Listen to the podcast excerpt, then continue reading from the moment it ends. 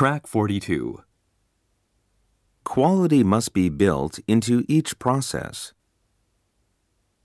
1. Quality control is built into every process. 2.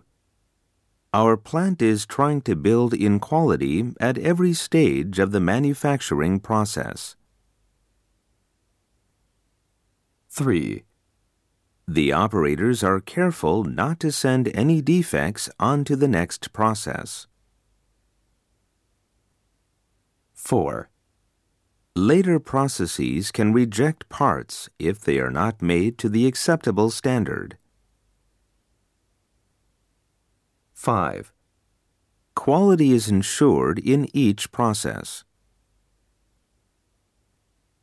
6. One aim of quality assurance is to detect errors and prevent them from happening again.